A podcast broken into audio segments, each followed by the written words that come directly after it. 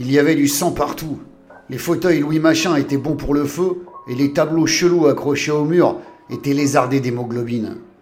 Le cambrioleur n'avait laissé aucune chance à la Castafiore et vu le bordel dans la pièce, elle n'avait pas dû se laisser faire non plus, la châtelaine. Respect, pensa Moulinet. N'empêche que ce soi-disant cambrioleur l'avait poinçonné à mort.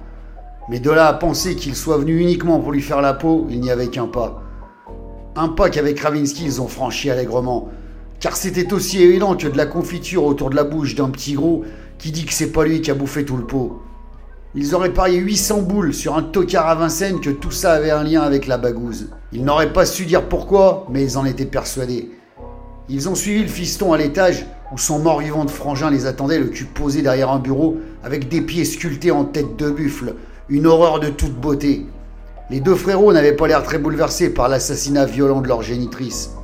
Ils les ont fait asseoir et leur ont dit sur un ton supérieur et professoral qu'ils étaient au courant depuis le début que leur mère les avait engagés, parce qu'elle était persuadée que leur femme avait volé une bague dont ils n'avaient d'ailleurs soi-disant jamais entendu parler. D'après eux, ces derniers temps, la Castafiore ne tournait plus aussi rond qu'une toupie, et elle avait très bien pu l'égarer, cette fameuse bague, et ensuite accuser n'importe qui. C'est pourtant pas l'impression qu'elle avait donnée à Moulinet et Ravinsky. Étrange. Ensuite, les frères Croque-Mort leur ont expliqué que leur Ruskov de femme n'y était pour rien, et qu'ils pouvaient oublier toute cette histoire saugrenue. Ravinsky a quand même demandé d'où venait tout le pognon qu'elle dépensait sans compter. Un des frères a posé son fion sur le coin du bureau, genre Fonzi, et lui a dit que ce n'était pas ses affaires. Ensuite, il a tendu obséquieusement un chèque en disant que désormais c'était eux leurs clients, et qu'il leur ferait savoir très bientôt ce qu'ils attendaient d'eux en échange. Ensuite, il leur a montré la porte, en leur faisant un petit signe de dégager.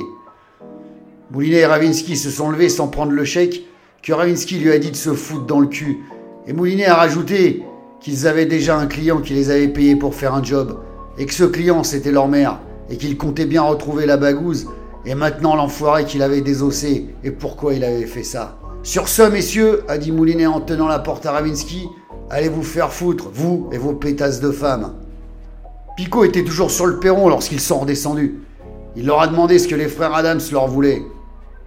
Ravinsky lui a dit qu'il voulait leur avis sur la déco et les rideaux qu'il comptait changer, mais ça l'a pas fait marrer. Il leur a simplement répondu de bien se pointer demain matin au commissariat. En marchant vers leur voiture, qui était garée à l'entrée de la propriété, Ravinsky a demandé à Moulinet ce qu'il pensait de tout ce bordel. Parce que pour elle, il y avait une sérieuse couille dans le potage. Moulinet était d'accord. C'était évident que les deux frangins savaient très bien que leur mère possédait un véritable trésor. Un trésor hors de prix qu'ils avaient dû fourguer à un riche collectionneur pour empocher le pactole et entretenir leur femme. Point barre. Mais alors pourquoi faire assassiner leur mère? Pour pas qu'elle accuse publiquement ses belles-filles et qu'ils attirent l'attention sur eux? Ça n'avait aucun sens. Ils allaient monter dans leur bagnole quand ils ont entendu une petite voix qui les appelait au loin. C'était Monette, la gouvernante, qui tentait désespérément de les rattraper. Plutôt que de l'attendre une semaine à côté de la caisse qu'elle les rejoigne, ils ont marché à sa rencontre. La pauvre, elle était à bout de souffle. Il a fallu qu'ils l'assoient sur une souche pour pas qu'elle leur claque entre les doigts.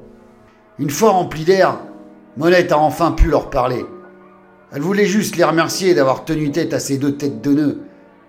Ravinsky lui a demandé comment elle avait pu entendre leur conversation dans le bureau alors qu'elle était en bas.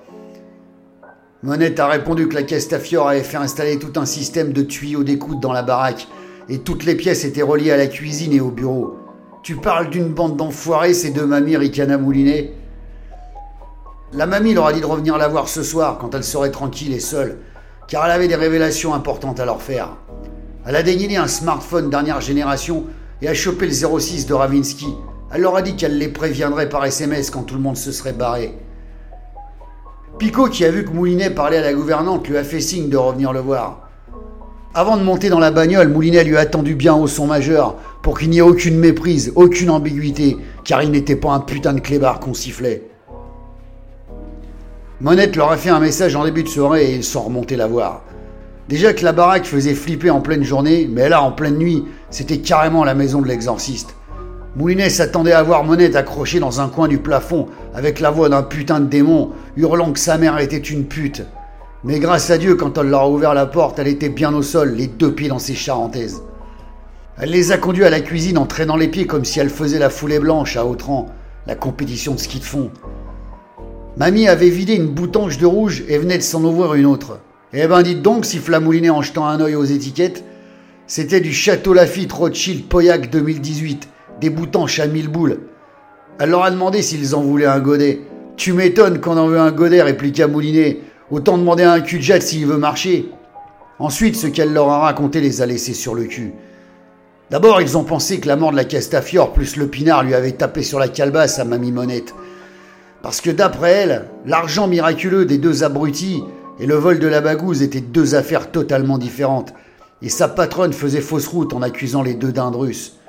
Car ces deux débiles de fils ne connaissaient pas la vérité au sujet de leurs parents. Le mari de la Castafiore avait été un marchand d'art de réputation mondiale, avec une double activité, le bougre. Une activité carrément illégale, car apparemment Pépère était aussi un boss du recel d'œuvres d'art volées inestimables. Quand il a rendu ses clés à Saint-Pierre pour rejoindre la bande à Jésus, la Castafiore s'est retrouvée toute seule à la tête de son business, avec Monette, qui lui a filé la main pour écouler le stock. Et c'est là que certains opportunistes ont dû se dire que c'était le bon moment pour aller dépouiller les deux ganaches. Moulinet et Ravinsky étaient dubitatifs. Mais quand Mamie Pinard leur a ouvert la porte de la chambre forte dissimulée dans les murs de la baraque, ils sont tombés sur le cul. Il devait y en avoir pour des centaines de millions d'euros là-dedans.